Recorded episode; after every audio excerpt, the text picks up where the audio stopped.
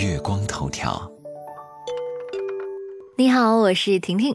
圣诞节过得开不开心呢？虽然是工作日，下班后有没有约会安排呀？有没有收到聚会邀请呢？虽然人们不愿意将欢乐节日与痛苦哀伤挂上钩，但实际上世界上有一大群人，比如英国，就超过百分之十的人口在圣诞节倍感焦虑。一开始还觉得这是发达国家人民放着好日子不过，大惊小怪。但是仔细想想，我们身边其实有不少春节恐归族，其实是同命相连呀。在中国人的传统观念里，节日尤其是春节，家庭团聚是核心奥义。但伴随而来的家长催婚、打听工资、超预算红包等等，让许多人对过春节产生了矛盾情绪。在世界的另一端，相似的情绪通常爆发在圣诞节，确切的说是在这个月。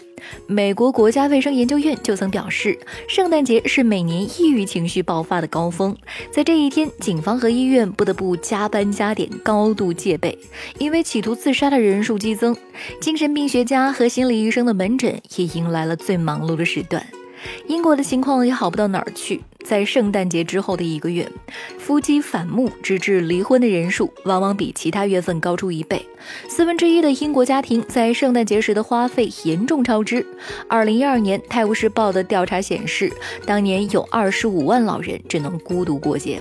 就在一周前，一家名为 Mad 的心理健康机构对两千名英国人进行了问卷调查，结果每四个人里就有一个对即将到来的圣诞聚会感到焦虑，还有百分之十九的人会以生病为由躲避公司的 party，五分之一的被调查者觉得自己在节日里十分孤独，百分之十三的人会遭遇睡眠问题，百分之十八的人选择戒酒消愁。这家心理健康机构表示，对抗焦虑本就挺难的，圣诞节又集中了各种事件和诉求，所以焦虑的人会感觉更差。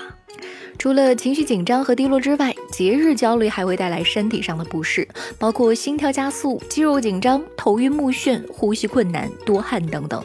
在精神上，焦虑患者呢也会脑洞大开，比如会觉得别人对自己指手画脚，自己被边缘化，对声音和光亮过度敏感，以及不想见人。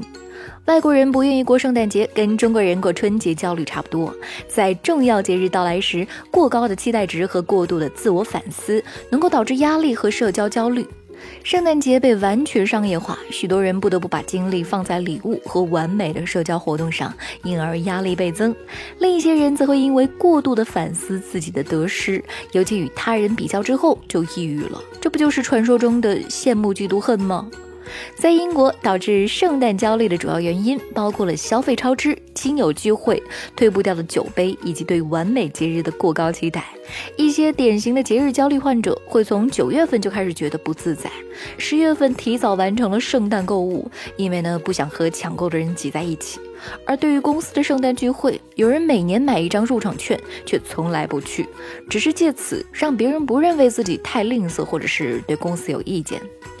另外，圣诞节正值隆冬，有一种病症叫季节性情绪失调，在冬天因为寒冷和黑夜变长而发病率升高。多伦多大学的研究者就证实，冬季人脑补的血清素水平相比夏季会更低，而血清素正是传递幸福感的神经介质。于是，一些人在冬天里就更加忧郁了。我是这个圣诞节在家烤火过节的婷婷，月光头条，明天见喽。